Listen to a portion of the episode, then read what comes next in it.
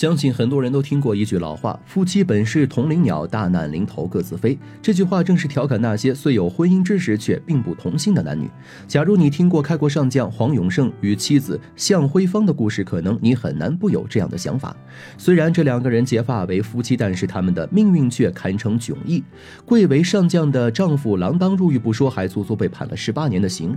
然而与丈夫的境遇截然不同，作为妻子的向辉芳，非但没有受到什么牵连，反而还关。官运亨通，饱受人们尊敬，这究竟是怎么回事呢？事实上，向辉芳呢没有受到黄永胜牵连的原因呢很简单，因为早在黄永胜还没有沦为阶下囚的时候，他就已经提出离婚了。在黄永胜被捕入狱的时候，他更是亲手递交了一份文件，表明了自己同意公审黄永胜的意见。听到这里，想必很多人都会觉得这样的向辉芳呢并不是一个合格的好妻子。不过实际情况呢并不如大家所猜测的，在这段错误的婚。姻里犯错一意孤行，从来就不是女方，而是黄永胜。这还要从两个人第一次邂逅说起。那时的黄永胜已经是部队里小有名气的将领，而向辉峰呢，则是在部队后方医院里工作的同志。两人一个刚强勇猛，一个温婉大方，在谁看来呢，都是极为般配的一对。正因为如此，在相处了一段时间后，黄永胜与向辉芳就步入了婚姻殿堂。那一年，向辉芳十九岁，黄永胜二十七岁，两个人足足相差了八岁。这样老夫少妻的情况，其实在那个时代非常的多见。蒋介石的爱将张灵甫还娶了比自己小十几岁的妻子，照样是恩爱非常。抛开年龄的鸿沟，这段婚姻仍然有美中不足的地方。从带兵打仗的角度来看，黄永胜绝对称得上是骁勇战将。可是从生活作风的角度来看，他就稍微有些不检点了。黄永胜对于感情的态度是。不那么让人满意的，对此意见最大的莫过于离他最近的枕边人向辉芳。作为一个追求独立自主的新青年，向辉芳在感情方面的态度呢，非常的认真。她根本无法接受丈夫在外面沾花惹草。为此，他一度向我党提出过离婚申请，但碍于时局动荡，他的离婚申请没有被批复通过。考虑到还需要照顾孩子，向慧芳最终选择了隐忍下来。可是，向慧芳是新时代的女性，她对待感情非常的有原则。即便有孩子让她犹豫，但若是男方一而再、再而三的逾越她的底线，恐怕最后还是会落个一拍两散的结局。在全国解放后，眼瞧着丈夫黄永胜身边仍旧围绕着一群莺莺燕燕，向慧芳呢再也无法容。容忍，索性直接摊牌。在明确的跟黄永胜表示了自己的态度后，他直接带着孩子跟黄永胜分居了。对于他的一切都不予理会。也正是由于这个原因，所以一九八一年黄永胜出事入狱后，向辉芳并没有第一时间受到牵连。本来就对丈夫没有了什么感情的她，自然不可能跟着黄永胜一条道走到黑。不过为了孩子们的前途，她觉得自己也要表个态，做些什么，所以她选择向我党提交了一份报告，以这份报告名。明确的跟黄永胜划清了界限，组织上对于这些事情是非常清楚的，所以仅仅将重罪的黄永胜判了十八年，而向辉芳却没有因此受到一点牵连，反而还能够在与黄永胜离婚后继续从事自己的工作。通过他自己的努力，向辉芳一度身居要职，一路做到了中央军委总参办公室主任、军政大学办公室主任的位置。可是黄永胜作为开国上将，怎么会沦落到成为阶下囚的呢？他们夫妻最后的结局又是怎样的呢？作为一位十七岁参军、四十五岁获封国之上将的革命将领，黄永胜是有能力的。功绩也是有的，唯一让人惋惜的就是最终走入歧途。可能大家会对黄永胜军衔的含金量有所质疑，毕竟一提到四爷，我们首先想到的就是韩先楚、邓华这类名将。黄永胜仿佛只是四爷里一个默默无闻的小将军，可事实恰恰相反。即便是在将星璀璨的四爷中，黄永胜呢也是最顶尖的那一批。有关这一点，从他的军事生涯中就可以看出。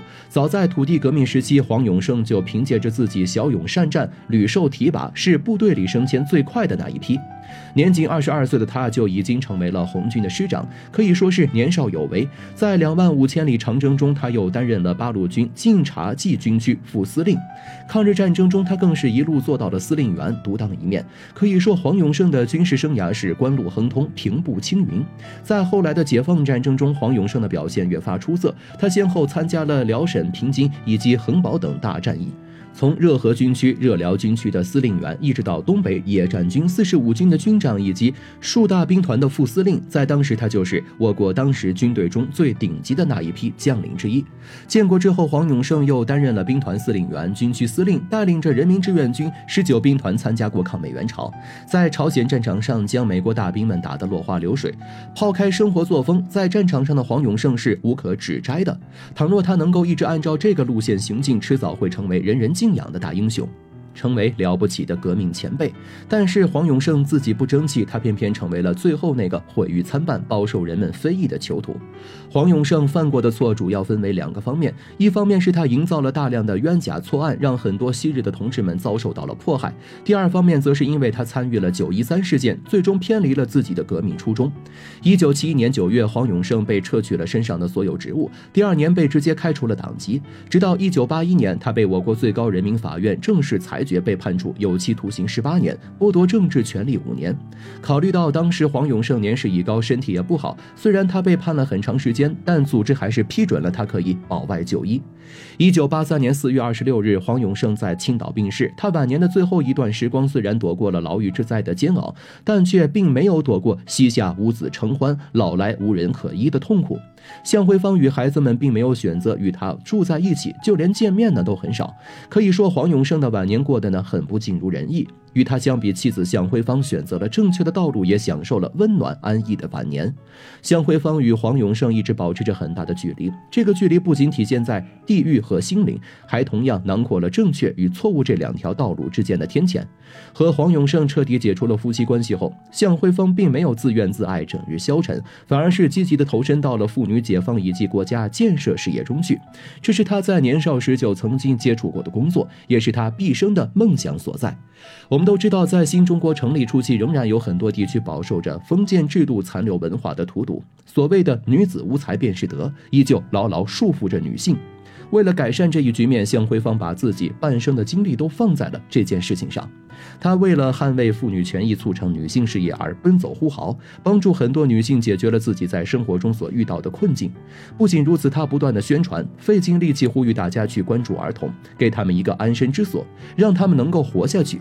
紧接着，他还征集了许多赞助，为孩子们建立学校。让他们可以学习知识，真正的解决了孩子的未来，解决了国家的后顾之忧。凭借着自身的努力和坚定的信仰，向慧芳非但没有因为丈夫的事而受到牵连，反而还多次受到组织上的嘉奖。就连她自己在组织内也不断的升迁，逐渐迈上了属于她的辉煌人生。虽然说黄永胜被判入狱了，但是他的孩子们在向辉芳的带领下，一个个都走向了正确的道路。就拿他的大儿子来说，他后来就成为了一名非常有名气的商人，在社会上的口碑也相当不错。其他子女也都有自己的一番事业。对黄永胜来说，这可能是他唯一值得庆幸的事情。值得一提的是，在向辉芳去世后，他的子女们还是把他和黄永胜合葬在了一起。这个事情在当时一度在当时掀起了不小的波澜，人们纷纷就这个事件发出了热议。直到后来，黄永胜与向辉芳的子女们站出来说这是父母双方共同的意愿，舆论才慢慢平静下来。二零零五年，黄永胜与向辉芳被一同葬入了湖北咸宁地区的一个园林。这两个人兜兜转转几十年，最终还是以另外一种方式重逢了。是非功过，我们这里不对他们二人做出过多的评价。但是不管怎么样，向辉芳的勇气与担当是值得我们每一个人称道的。他这种无畏无惧、敢于凭借自己走出一条坦途的精神，值得我们每一个人学习。